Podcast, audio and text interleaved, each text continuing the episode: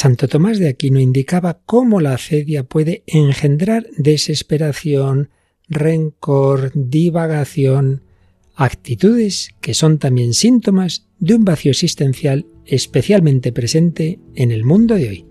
Seguimos hablando de tristeza y alegría. ¿Nos acompañas?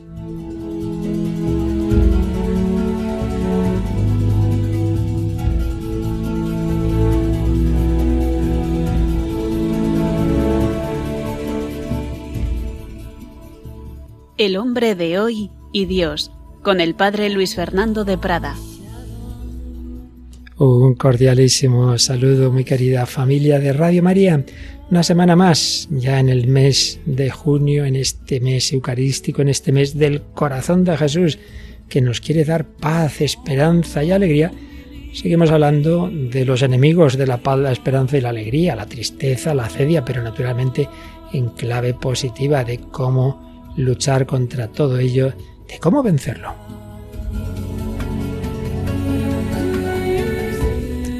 Y nos acompaña una semana más Paloma Niño. ¿Qué tal, Paloma? Un saludo, Padre Luis Fernando, un saludo a todos los oyentes. Pues muy bien, encantada de estar de nuevo en el programa. Pues muchas gracias a Paloma, a Nicolás García en los controles y a todos vosotros que una semana más nos acompañáis en este itinerario y que también, como siempre, nos mandáis vuestros comentarios. Has rescatado un par de ellos o así, ¿verdad, Paloma? Sí, hemos sacado algunos de estos comentarios de nuestra página de Facebook, que se puede encontrar muy fácilmente con el nombre del programa, El hombre de hoy y Dios, y por ahí se ha comunicado Judith Medrano, que nos decía, un excelente programa, nos ayuda mucho, sobre todo en estos tiempos de tanta tristeza, de dolor, de pérdida por esta terrible enfermedad que nos está atacando. Nos brinda palabras de esperanza, de ánimo para continuar y aceptar lo que estamos viviendo. Que el Señor os bendiga. También nos escribe Leonora Abel Morera, que nos dice que ella superó la depresión eh, por medio del Santo Rosario, rezando el Rosario todos los días. Le pedí a la Virgen que me quitara esa cosa tan fea que sentía, porque la depresión es cosa del demonio y es el que te pone en la cabeza querer acabar con tu vida. Si rezas el Rosario todos los días, lo puedes vencer, así como lo vencí yo. Y Miguel José Matus nos decía que siempre está atento al programa y en espera de escucharnos, porque le gusta mucho y nos manda bendiciones. Pues muchísimas gracias a todos.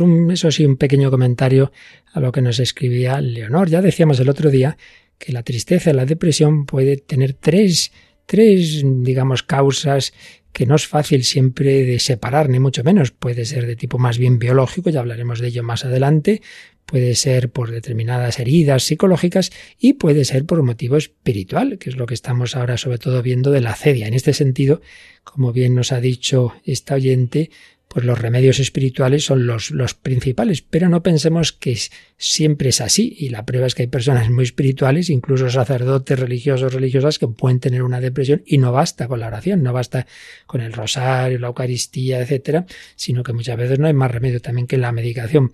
Por tanto, es un tema complejo, muy complejo, en que todo se junta muchas veces las distintas causas y también muchas veces hay que emplear los diversos remedios. Pues seguiremos hablando de todo ello, de nuevo el trasfondo doctrinal de Santo Tomás, del abad benedictino Charles Nold, también, si nos da tiempo, algunas reflexiones que le escribía en su tiempo eh, quien era entonces el cardenal Joseph Ratzinger en unos ejercicios espirituales, y seguimos con cortes de esa película, que fue una serie de televisión italiana, pero llevada también, convertida en una larga película en dos partes, que recordamos su título, Paloma. Sí, se titula La mejor juventud. Está dirigida por Marco Tulio Giordana. Luego, como siempre, tenemos música. Bueno, uno de los grupos españoles que más está, estamos trayendo aquí, pues la verdad es que aparte de que es muy bueno musicalmente, pero además es que pues nos vienen, en fin, muchas letras tienen mucho que ver con lo que estamos hablando. Sí, es el grupo La Oreja de Van Gogh y volvemos a traerlo esta vez con la canción Perdida. Y en la parte final un grupo mexicano que bueno, nos trae una canción que propiamente no es que sea específicamente cristiana, pero sí de trasfondo. Sí, vamos a escuchar el grupo Jaire y escucharemos el famoso himno de la alegría. ¿Y el testimonio que nos traes? Pues hoy vamos a escuchar el testimonio de Denis Blau. Nos cuenta cómo pasa de la depresión y la oscuridad a la que le llevó la nueva era, pues a que Dios lo cambió todo en su vida. Pues nada, con estos elementos esperamos tener una buena ensalada que nos ayude, que nos alegre, que nos dé esperanza. Vamos adelante con esta edición 356 del hombre de hoy y Dios.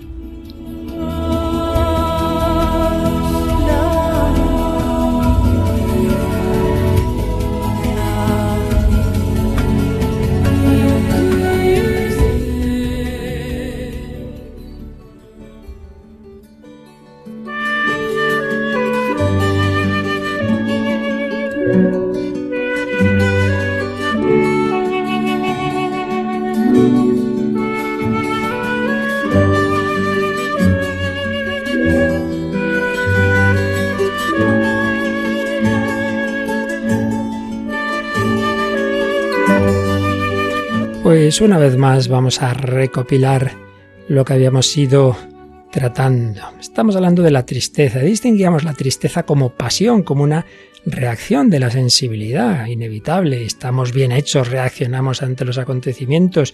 Una reacción que puede tener, como decíamos, diversas causas y también diversos remedios.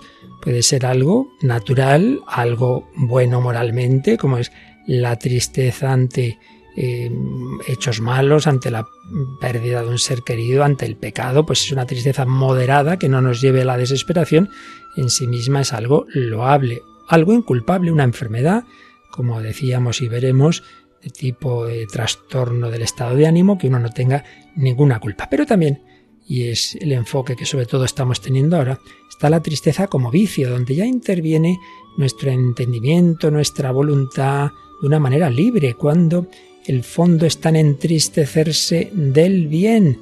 Esa es la acedia, cuando no se aprecia ni se disfruta del bien divino, al revés, cuando hay una tristeza ante Dios y ante los bienes espirituales, una falta de amor, de entusiasmo, la tibieza y como consecuencia el tedio, la desgana, la pereza.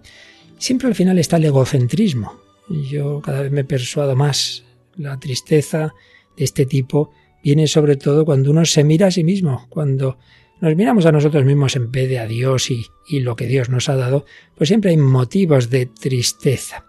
La consecuencia privativa de la falta de ese ejercicio del amor, del amor a Dios, del, del amor al prójimo, del amor, del amor al bien, es esta eh, acedia. Y veíamos una serie de síntomas, hijas o consecuencias de la acedia según Santo Tomás veíamos esa clasificación que hace el abad Charles Knoll mm, basado en, Santo Tomás de Aquino, eh, en dos categorías. Los pecados que vienen de huir de los actos que nos entristecen y los que vienen eh, como consecuencia de buscar compensaciones. Como uno está triste, pues se busca compensaciones. Huir de lo que nos entristece de dos formas, por el abandono o por la agresividad, por la agresividad como el rencor, como la malicia, y buscar compensaciones, el mariposeo del espíritu, el, la curiosidad, la palabrería, etcétera, etcétera. Pues vamos a profundizar un poquito más en estos síntomas, en estas consecuencias o hijas de la acedia, según Santo Tomás, tal como nos lo expone este filósofo y psicólogo que estamos siguiendo también, Martín Echavarría.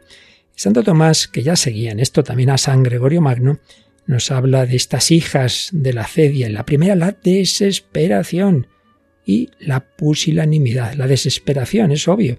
Si uno mm, se aparta o incluso odia o se entristece del fin para el que estamos hechos, que es la unión con Dios, que es la contemplación de Dios, pues claro, termina desesperando de obtener la felicidad y de la desesperación, yo no voy a conseguir mi fin, pues para qué poner los medios. De ahí viene también la pusilanimidad, para qué luchar, para qué hacer nada y el torpor.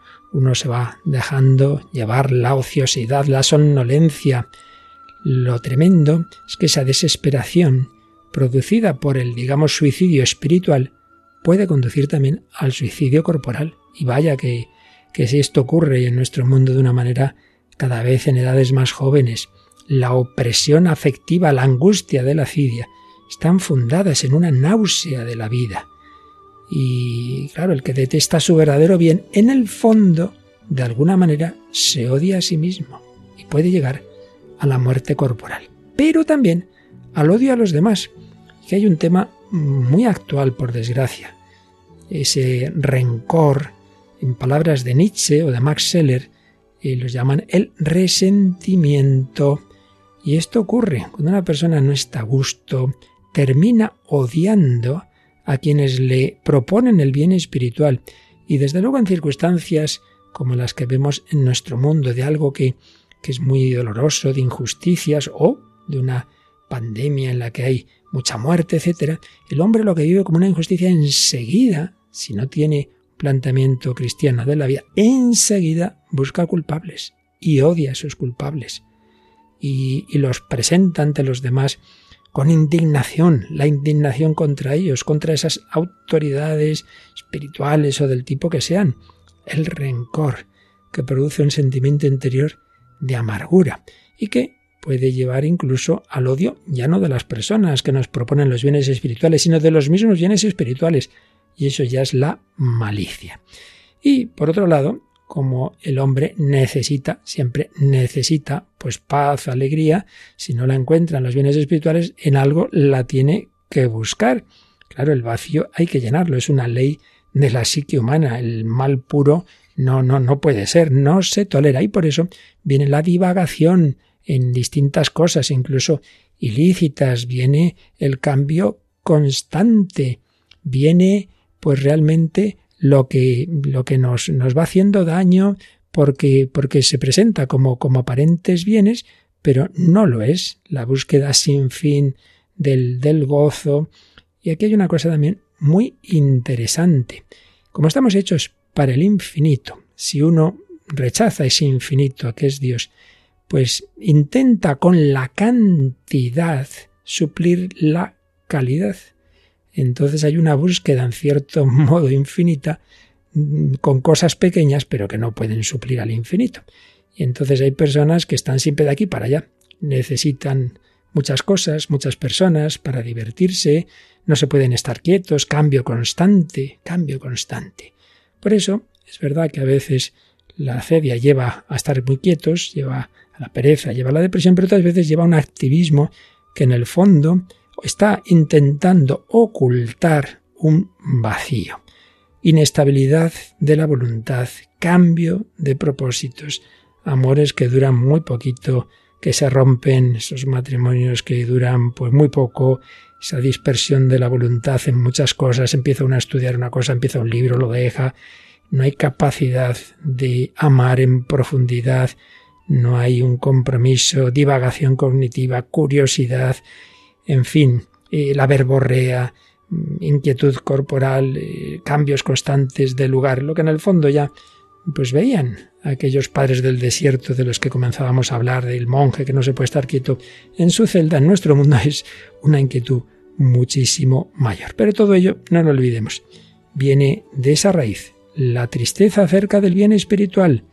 no mm, nos damos cuenta de que el verdadero bien es Dios y al rechazarlo viene todo lo demás. Luego, las consecuencias en uno serán más de un tipo, serán más de otro, en uno le llevará a esa pereza, a otro un activismo nervioso, a una actividad compulsiva, a uno más desesperado, a otro menos, pero repetimos, lo esencial es que el hombre no encuentra la alegría, la felicidad en Dios al que estamos llamados a disfrutar eternamente en la contemplación cara a cara. Bueno, pues seguimos hablando de ese fin de nuestra vida y de lo que nos separa de ello en este programa, en este recorrido que ojalá nos ayude a pasar de la cedia, de la tristeza, a la verdadera alegría, felicidad y esperanza.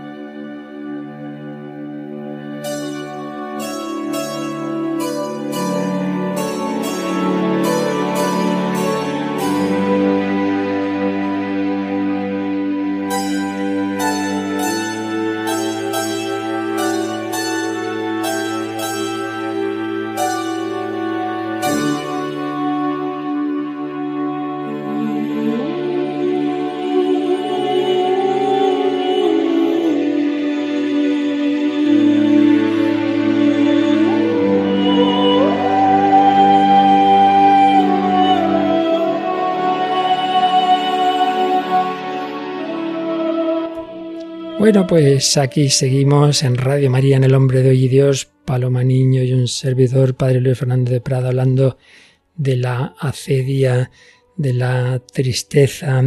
Una de las cosas que hemos recogido de estas reflexiones de Martín Echavarría, pero basadas en Santo Tomás de Aquino, hace tantos siglos, pero con esa profundidad que lo que dice nos sirve también ahora. Es que muchas veces esta tristeza nos lleva al rencor, nos lleva al odio, nos lleva a la indignación. Y esto en el mundo de hoy, sobre todo en las ideologías del 19, del 20, esa mirada al mundo, ese ver pues tantas injusticias y ese intentar arreglarlas con esas ideologías revolucionarias que no van a la raíz, que no van a cambiar, a, a pedir al, Señor, que en último término es quien tiene esa capacidad de transformación interior, ¿verdad? Que nos cambie el corazón egoísta y soberbio, sino simple cambio de estructuras, las ideologías revolucionarias que, que van a lo social, pero no al corazón, no a la persona y que tantas veces lo vemos, personas que sí, sí, muchas palabras y mucha acción político, social, revolucionaria incluso, incluso a veces terrorista, pero luego con los de cerca, empezando por la familia, pues una falta absoluta de atención, un, dejar a esas personas pues abandonadas, el que está hablando de no abandonar a los, a los pobres, a los oprimidos, etcétera, etcétera, etcétera. Bueno, pues ¿por qué lo digo? Porque el otro día comenzábamos a escuchar algunos cortes de esta serie de hace algunos años de la televisión italiana convertida en una larga película en dos partes. Intentamos no destriparla para el que la quiera ver, solamente pues vamos oyendo algunos cortes sin decir demasiado mm, que nos sirvan para nuestra reflexión, pero sin, sin ya digo, sin hacer ese, ese spoiler que, que, podría alguno fastidiarle la, la, visión de la peli. Vamos antes de nada a recordar de qué película hablamos. Paloma. Sí, hablamos de La Mejor Juventud. Es una película italiana del año 2003 dirigida por Marco Tulio Giordana y en un principio se planeó como una miniserie en cuatro partes.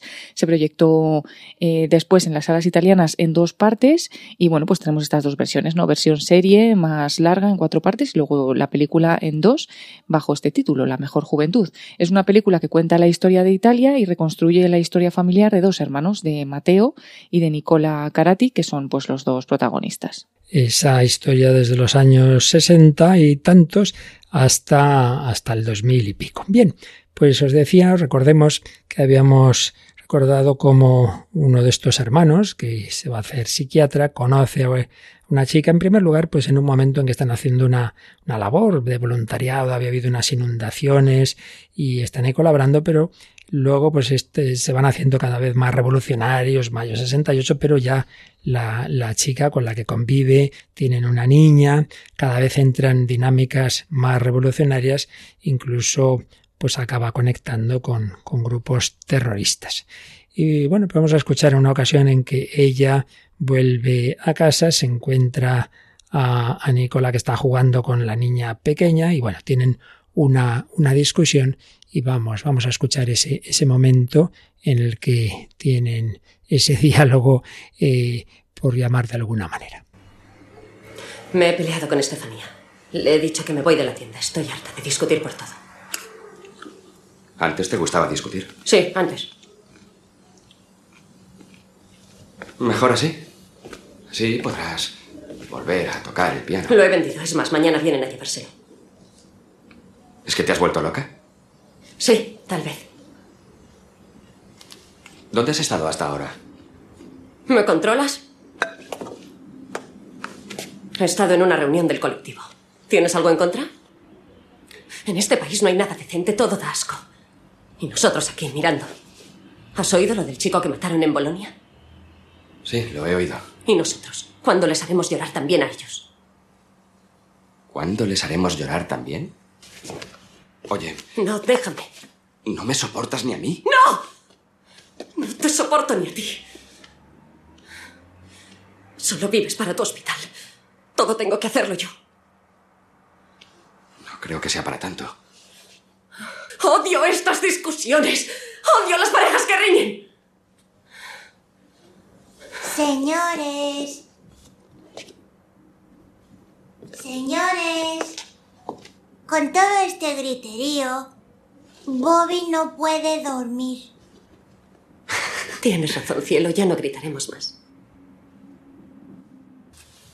Querido Carlo, me ha alegrado saber de tus éxitos en Cambridge.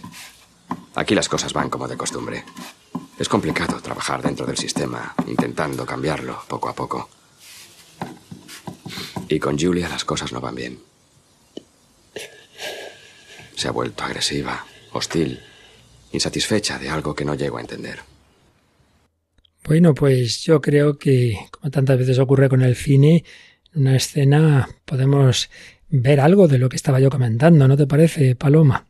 Sí, yo me quedo sobre todo, bueno, la actitud de ella, ¿no? que es la que, la que protagoniza esta escena, eh, parece que se ha metido pues muy de lleno en ese colectivo, pero también parece como que no le satisface mucho o que tampoco tiene un, un sentido final, ¿no? Como que esa falta de sentido que, que aparece, pues le hace como despreciarlo todo, ¿no? Eh, vende el piano, que parece ser pues que es una cosa que le gustaba, eh, tampoco soporta a nadie, tampoco también le contesta a su marido, no soporta nada, o sea, como que todo se vuelve malo contra ella, ¿no? También dice al, final él como se ha vuelto agresiva, hostil, eh, pero parece que es ante eso, ¿no? Ante una falta de sentido de algo que está buscando, pero que, que tampoco a lo mejor entiende muy bien por qué.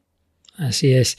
Y también, pues lo que decía antes, sí, está luchando, se supone, por una sociedad más justa, pero bueno, cometiendo también la injusticia de tratar mal a, al chico con el que vive, a la pobre niña que sale con su muñequito y dice que no le dejáis dormir, que es la que de momento al menos está consiguiendo que se mantengan unidos. Bueno, pues eh, si esto siempre se ha dado, evidentemente, no, no es que sea una cosa de ahora, pero me parece evidente que esa acedia de la que hablaban los padres del desierto se da en nuestro mundo, podemos decir, en dos niveles. Uno, que se puede dar en cualquiera de nosotros, cristianos, pero si somos tibios, si no disfrutamos verdaderamente de Dios, de la vida espiritual, si lo hacemos, bueno, pues porque hay que hacerlo, pero un poco así por obligación, como el que va a misa, bueno, porque está mandado, pero no me apetece, qué rollo.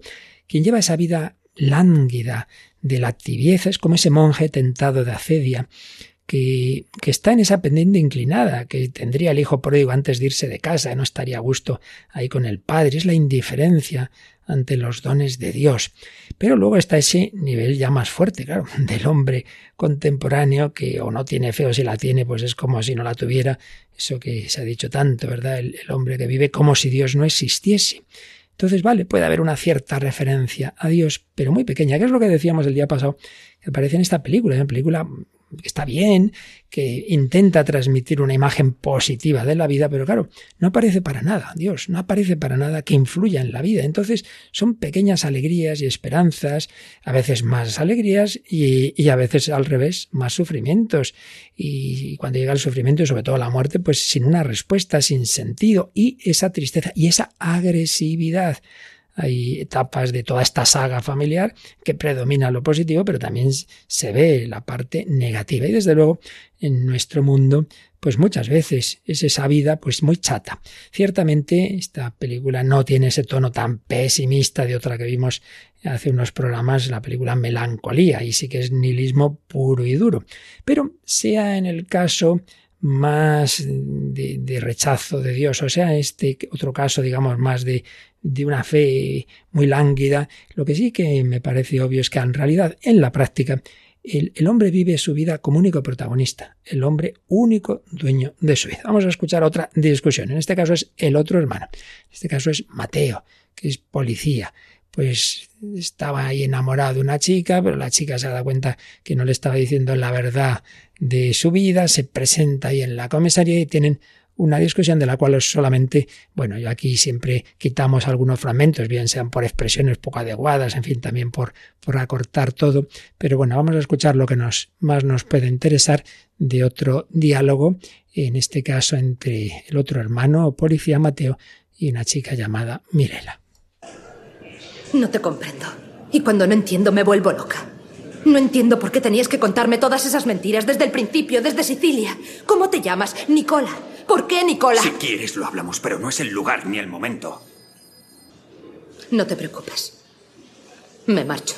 No te molesto más. Bien.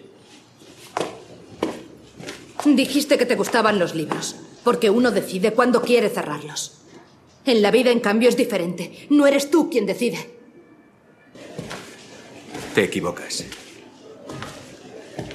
Siempre lo he decidido todo yo.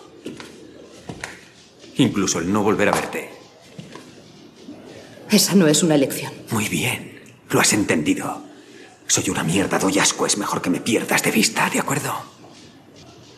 No creo que seas así. Márchate, fuera de aquí. Vete de una vez. Bueno, pues otra discusión, otros gritos y yo sobre todo me, fijo en que él se cree que, eso que hace con, con, la vida y con las personas y con las relaciones con las personas, lo mismo con el libro. Yo aquí lo cojo, aquí lo dejo y ya está, ¿verdad? Y luego, pues como en el fondo tiene un bajísimo concepto de sí mismo, que ella en cambio, pues intenta ver algo más. ¿Te, parece, estás de acuerdo, Paloma, con, con esto? Que parece también muy habitual en las relaciones actuales, ¿no? El, tener al otro simplemente para cuando lo necesitas o no, como para de usar y tirar, cuando me sirve, cuando no lo, lo quito de medio, porque no estoy pensando en él, simplemente estoy pensando en mí mismo, ¿no? Entonces, como, como todo, parece que todo alrededor de la vida eh, de, de, Mateo, pues eh, va en torno a él, ¿no? Lo demás, pues parece que no le importa mucho. Así es.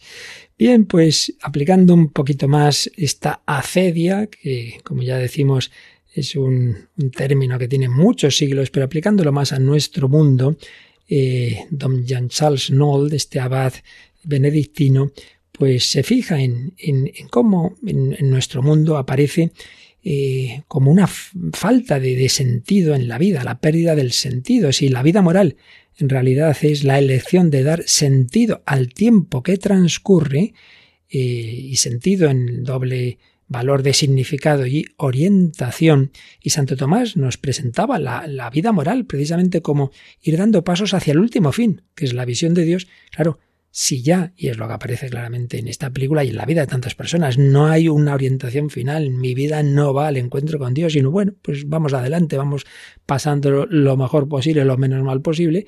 Claro, el, el, obrar de cada uno al final es un sinsentido. La cedia se presenta como, como esa tentación de una vida sin sentido. Eh, y de manera que el absurdo puede llegar a ser la última palabra de la existencia. Claro, aquí ya eh, hablaríamos de todos estos pensadores que tanto han marcado nuestra época del siglo XX y XXI, como Sartre, que nos habla de la náusea, del absurdo del absurdo y la tentación del nihilismo, que en realidad es un verdadero odio al ser, una dislocación de la persona humana del universo del ser, es la expulsión del hombre de su morada. Para el nihilismo la realidad es ininteligible, privada de sentido, ni siquiera tiene eh, sentido el concepto de verdad. No hay una dinámica en la vida humana. Como dice otro autor, la taciturnidad se quita la máscara. Su verdadero nombre es el nihilismo, la pérdida del gusto del ser, bajo las especies frágiles de una temporalidad sensata, eh, orientada y significante, al final nada, el pasado está muerto, el futuro se encamina hacia la muerte, ¿para qué acordarse? ¿Para qué comprometerse? ¿Para qué esperar? Santo Tomás ya lo había intuido. La cedia impide la orientación hacia el último fin, el nihilismo contemporáneo radicaliza esto, porque niega la posibilidad de un fin, niega la posibilidad de un fin. La vida no tiene sentido. Y la cedia manifiesta así esa voluntad de quitarse a Dios de encima. El hombre ha querido promover su autocreación. Yo soy dueño de mi vida, como decía Mateo pero eso lleva al sinsentido y lleva a esa visión negativa de uno mismo. Bueno, pues vamos a oír esto también un poco en la música Paloma, en una canción que, que nos has traído. Sí, hoy traemos de nuevo, como decíamos al principio, una canción de La Oreja de Van Gogh. Este grupo, eh, originario en San Sebastián, en el País Vasco, y su trayectoria empezó en 1996. Continúan cantando, solo que cambió la vocalista, ¿no? Inicialmente Amaya Montero y actualmente Leire Martínez. Y es una banda con gran éxito y vamos a escuchar hoy el tercer sencillo del álbum Guapa, y la canción se llama Perdida. La letra, pues dice eh, Pablo Venegas, que es el que la escribe, que da lugar a dos interpretaciones. Una mujer que quizás ha engañado a su pareja y se arrepiente de ello, pero en realidad lo que trata es de una chica que ha perdido todo, eh, por culpa en este caso de las drogas, pero ha perdido todo y se siente un poco arrepentida de lo que ha hecho, desea recuperar un poco lo que ha perdido, especialmente eh, su pareja. Y vamos a escucharla. Yo crucé la línea blanca un día fue una noche con su amanecer. Puso un par de rombos en mi vida. Hice un viaje al mundo que no ves. ¿Cuántos gramos pesa mi alegría? ¿Cuánto pesa el miedo a ser feliz? Nunca me he sentido tan perdida.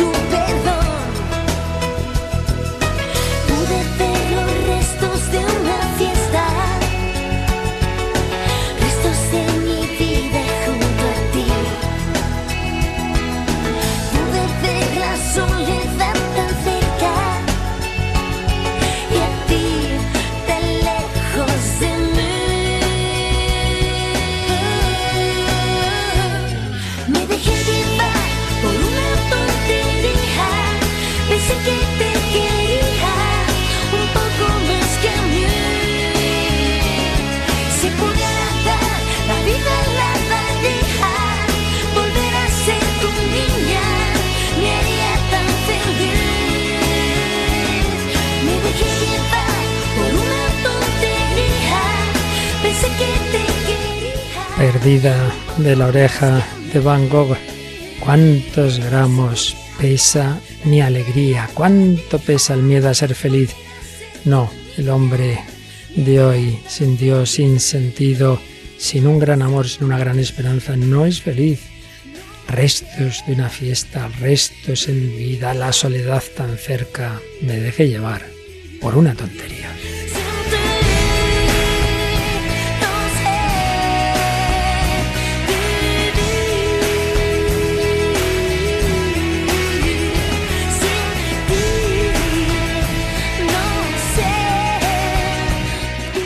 Si no hay un fin hacia el que encaminar nuestra vida, si la libertad no es la autodeterminación hacia el bien, sino simplemente, bueno, pues yo hago lo que me da la gana y entonces la convivencia, pues bueno, pues mientras no hagas demasiado daño, pues simplemente ese respeto a esa autonomía de cada uno, pues ciertamente la cosa se queda muy cortita.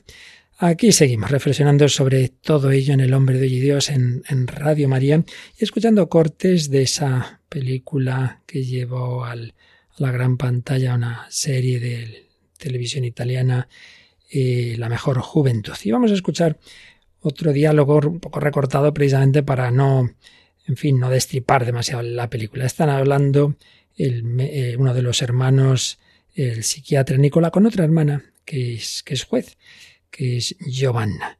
Y bueno, él se, se lamenta, se lamenta de no, esto sí lo digo, de no haber impedido que Julia se marchara de casa, que le abandonara a él y a la niña, y también de, de un momento en que su hermano Mateo se marchó de la fiesta de Nochevieja de casa de una determinada manera. No decimos más, pero escuchamos, escuchamos porque lo que sí nos interesa es pues ese concepto tan del hombre eh, actual de, sobre la libertad, una libertad sin un sentido último, sin, sin un verdadero fin, sin un verdadero bien.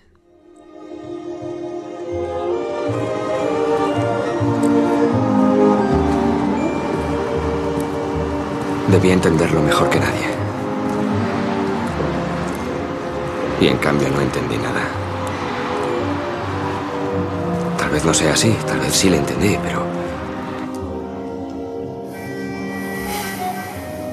Como con Julia. Debí haberla detenido en la misma puerta. Mateo se dio la vuelta y me miró. Pero...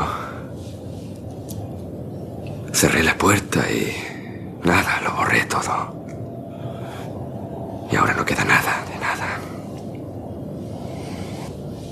Debí detenerles.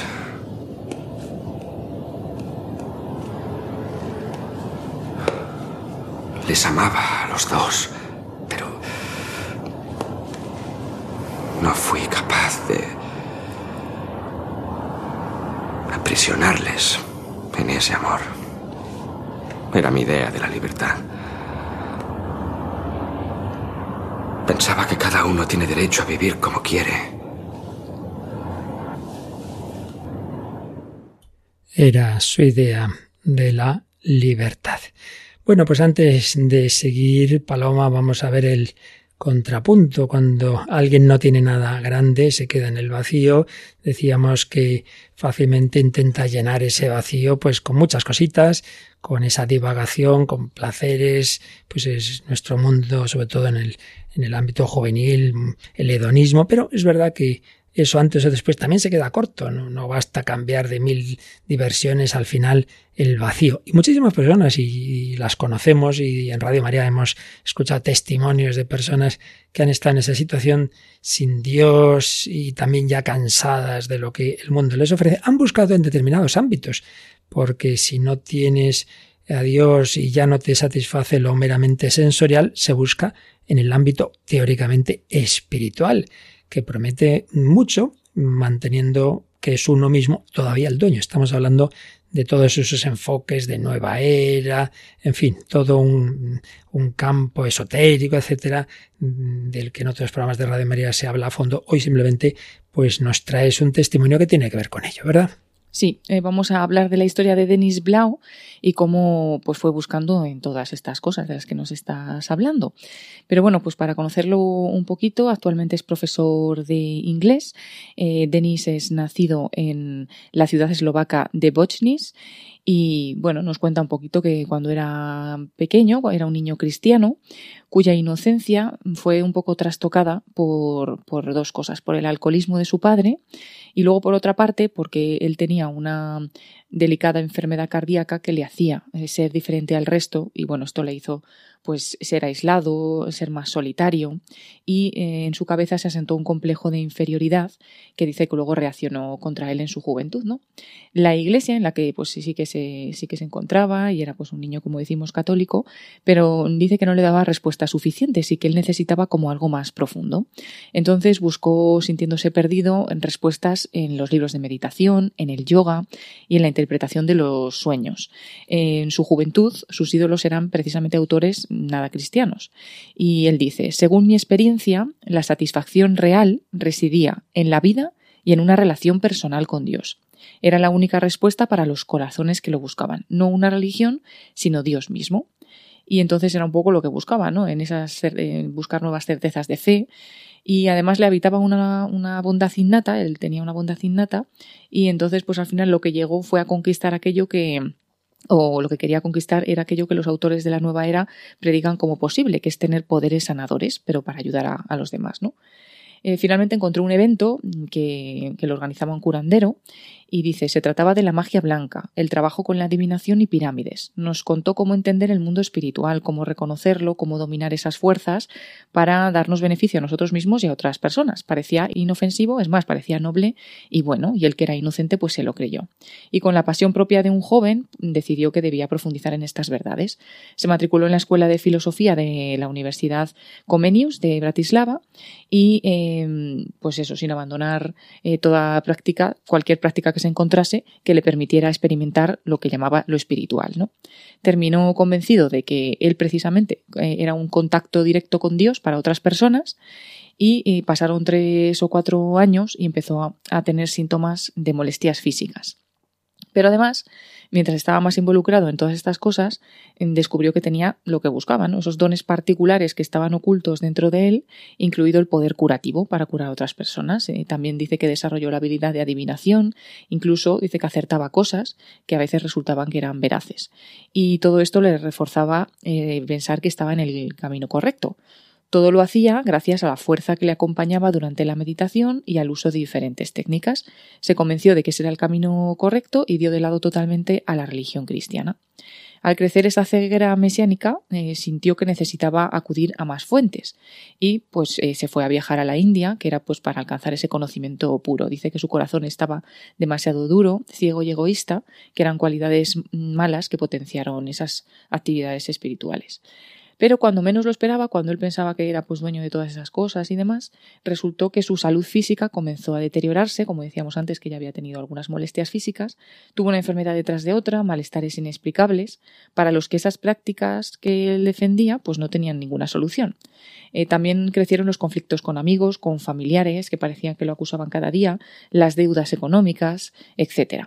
Entonces, después de todo esto que le pasó, él decidió abandonarlo todo, presa de esas deudas, comenzó a ganarse la vida haciendo pequeñas actuaciones en cualquier bar de Eslovaquia en el que se lo permitieran. Dice, vagué por las calles con algunos amigos, me daba a conocer como artista en busca de alivio e inspiración, y entonces en este momento frecuenté bares, jugué con las mujeres, bebí alcohol y consumí drogas. Construí una doble vida, la santa y la libertina. Y mientras que fui conocido como un buen actor brillante de contador de historias, en mi vida interior, esa que estaba buscando, pues estaba a la vez creando una gran oscuridad y un vacío cada vez más profundo. Caía más y más a la oscuridad con una velocidad tremenda. A veces tenía buen humor y todos me veían feliz, pero al llegar a mi habitación era cuando me quedaba solo con mis demonios, estaba deprimido, triste. Y finalmente, fruto de ese estado mental más continuado, le diagnosticaron psicosis maníaco-depresiva y los médicos le dijeron que era incurable. Le trataron decenas de psiquiatras, psicólogos, todos fracasaban. Y, bueno, pues dice que ese lado oscuro eh, lo, le llevó a tener una ansiedad tremenda, una depresión horrible, pesadillas por las noches, se despertaba, veía seres que rondaban en su habitación, producto del miedo a dormir por la noche, no dormía y perdió más de 20 kilos, estuvo muy enfermo, estuvo a punto de suicidarse varias veces. Me sentí como un animal furioso, dice, todo mi mundo se vino abajo, la familia, las relaciones, la salud, la psique, los estudios.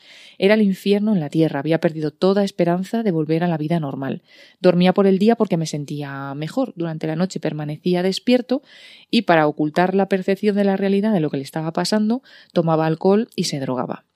Entonces, bueno, dice que, que un día eh, transitaba por Bratislava una noche del 2002 y se encontró con una antigua amiga, Anka, con quien solía también practicar técnicas espirituales. Ella había tenido problemas similares a los suyos y eh, pues bueno, habló con ella a ver qué, podía mm, ayudarle porque parecía feliz, que tenía calma en sus ojos. Y le dijo, pues lo he conseguido todo, he llegado a la paz sin gurús, sin curanderos o médicos, eh, ha sido ayudada por Jesús. En ese bar lleno de humo, eh, cuando dice, cuando yo la reprochaba resistiéndome, ella de repente guardó silencio y comenzó a rezar por mí. El amor y el poder de Dios comenzaron a descender como si alguien derramara miel o aceite en la parte superior de mi cabeza y tenía la carne de gallina. Nada de lo que había vivido antes se comparaba a lo que estaba experimentando en ese momento. Ella me miró sorprendida y me dijo, Denis, Dios te está tocando. Volví a mi casa y reprochaba a Dios por lo que había sido toda mi vida. Y esa fue pues la primera oración después de tantos años. Le dije a Dios, si tú estás ahí, por favor, dame pruebas de que Anka dice cosas verdaderas. Esta noche quiero creer, pero no soy capaz de hacerlo.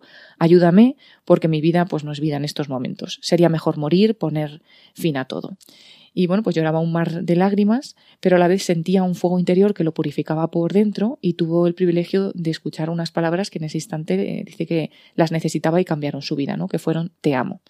te recibo con amor, pues morí por ti. Entonces eh, dice que él también, igual que su amiga, fue sanado finalmente por Jesús después de buscar en tantos lugares y da testimonio del poder de Dios. Dice, soy testigo de su amor, mi mayor deseo y pasión ahora es hablar de Jesús y darlo a conocer como el ser más maravilloso del universo. Pues un precioso testimonio. Ya hemos digamos que, que, claramente ejemplifica lo que decíamos, el intentar sustituir a Dios por mil cosas que no llenan, el buscar en espiritualidades cuyo centro sigue siendo tú.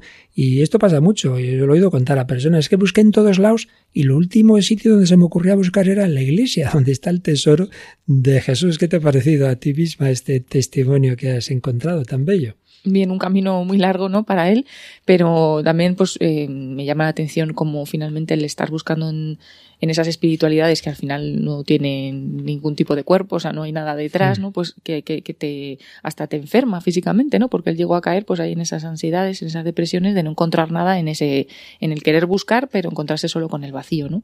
Y cómo cambia todo cuando cuando se encuentra con Jesús y también ver cómo en el camino no que seguía buscando y seguía buscando, pues también al final cayó en las drogas, en el alcohol, en todo aquello mm. un poco que te tape los ojos, ¿no? De, de, de esa situación tan tan difícil o tan mala que estás viviendo. Así es. Y es que la cedia lleva a esa desesperación que nos lleva a intentar calmarla con algo. La tentación de la desesperación, muy presente en nuestros contemporáneos y también cada vez más en los más jóvenes. La libertad entendida ya no como esa autodeterminación hacia el bien, sino como la posibilidad de hacer lo que me dé la gana suprimiendo todos los límites, al final nos deja ese sentimiento de insatisfacción, la cedia es una falta del gran amor, rompe el impulso de la esperanza. Es un verdadero flirteo con la muerte. Allá por el año 1986, al entonces cardenal Ratzinger le pidieron que dirigiera unas charlas, meditaciones, grupo de sacerdotes del movimiento Comunión y Liberación, y de ahí procede un librito, Mirar a Cristo, ejercicios de fe, esperanza y caridad. Y ahí nos encontramos, pues, precisamente reflexiones sobre esto de lo que estamos tratando cómo la raíz de la desesperación, según Santo Tomás, se encuentra en la acedia o acidia, eh, y que en el fondo es esa melancolía de este mundo, que dice San Pablo en 2 Corintios 7:10, que conduce a la muerte. Y señala, señalaba Joseph Ratzinger, que las ideologías modernas habían querido presentar que el cristiano, el creyente, muy particularmente Nietzsche, así lo presentaba como los excluidos de los placeres de la existencia, que miraban envidiosos hacia los no creyentes, a quienes parecía abierto el jardín paradisíaco de la felicidad terrena. Eh, y entonces se quería ser libre de, pesados límites que nos ponía la Iglesia. Solo había libertad de alegría para los no creyentes. Eh, el yugo de Cristo les parecía a muchos cristianos pues muy pesado, demasiado pesado, tal como lo propone la Iglesia. Bueno, pues estamos viendo en el siglo XX y siglo XXI lo contrario, la melancolía de este mundo. Ya no hay ningún placer prohibido, pero todos esos placeres prohibidos pierden su esplendor en el momento en que ya no están prohibidos. Esas alegrías se van radicalizando, se van aumentando porque, porque al final son insípidas, porque son limitadas, porque sigo necesitando el infinito y queda esa amargura, ese conformismo tan lejano del empuje juvenil inicial. La raíz de esta tristeza es la falta de una gran esperanza y la imposibilidad de alcanzar un gran amor todo lo que se puede esperar, ya se conoce, todo amor desemboca en la desilusión por la finitud de este mundo, por la finitud de las relaciones superficiales. Y así la verdad de que la tristeza del mundo conduce a la muerte es cada vez más concreta. El flirteo con la muerte, el juego con la violencia. Qué, qué, qué verdad el flirteo con la muerte, ese suicidio que cada vez baja más de edad, la tristeza de este mundo, la pereza metafísica de la acedia, que deriva de una falta de magnanimidad, de ánimo grande, de una incapacidad de creer en la grandeza de la vocación humana. Oíamos en la discusión de Mateo cómo tiene un bajo concepto de sí mismo, pero no solo es de sí mismo, sino del hombre en general. Cada vez el hombre se infravalora más, incluso se echa la culpa a sí mismo de los problemas climáticos y se llega a decir que para que haya una mejor ecología lo primero que hay que hacer es no tener hijos, porque cada persona que viene a este mundo es un peligro para, para, para, para el clima de este mundo. Hombre, pues también será quien pueda ser un gran científico y, y arreglar problemas. No, no, eso no se ve. Hay, decía Joseph Ratzinger, un odio extraño del hombre contra su propia grandeza.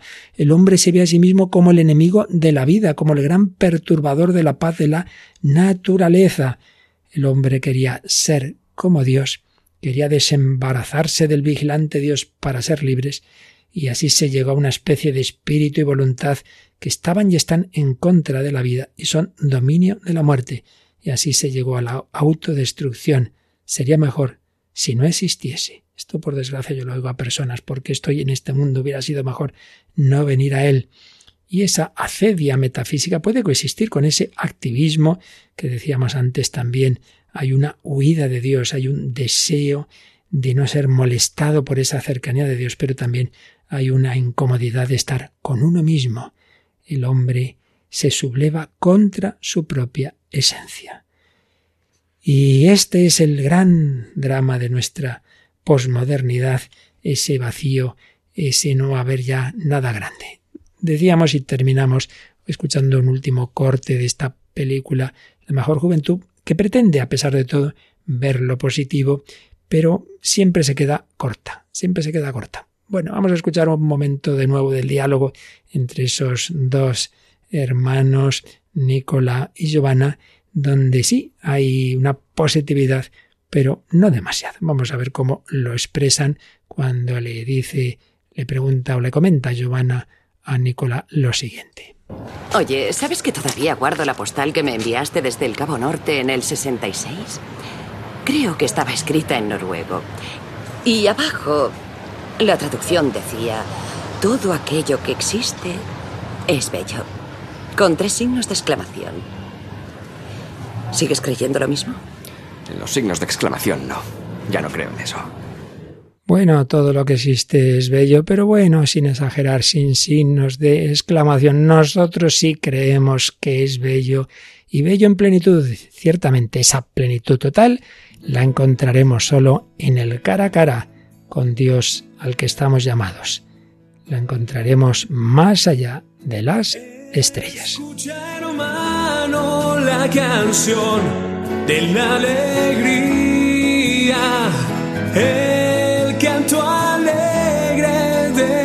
Espera un nuevo día. Ven, canta, sueña cantando, vive soñando el nuevo sol. En que los hombres volverán a ser hermanos. Bueno, no hace falta que digamos qué es lo que estamos oyendo, pero bueno, una palabrita paloma. Sí, estamos escuchando el conocido himno de la alegría, ¿no? que lleva esa letra del poema del alemán Friedrich Schiller de la Oda de la Alegría y eh, esta música de la Sinfonía número 9, el cuarto movimiento de Beethoven, aunque esta pues es un poquito más animada y con una versión más moderna. que canta el grupo mexicano Jaire. Escucha, hermano, la canción de la alegría.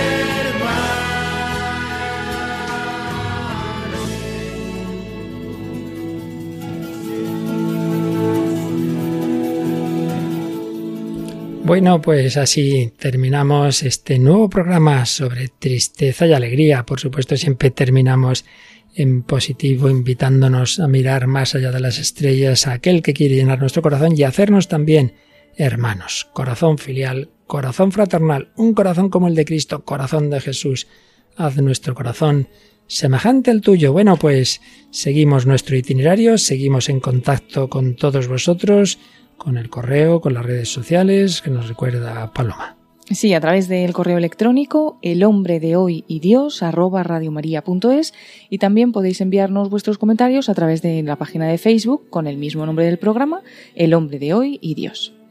Bueno, estábamos escuchando esa música de Beethoven, pues ahora llega también música de mucha calidad con nuestro compañero Germán García Tomás, ¿verdad Paloma? Sí, vamos a escuchar el bonito programa En Clave de Dios.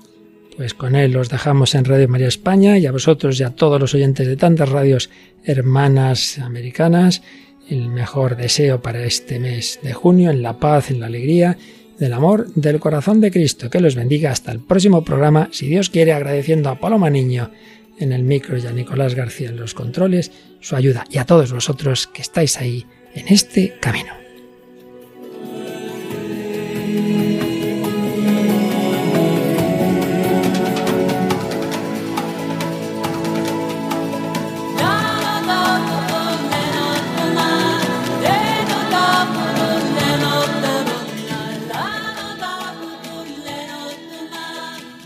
Así concluye El hombre de hoy y Dios, un programa dirigido en Radio María por el Padre Luis Fernando de Prada.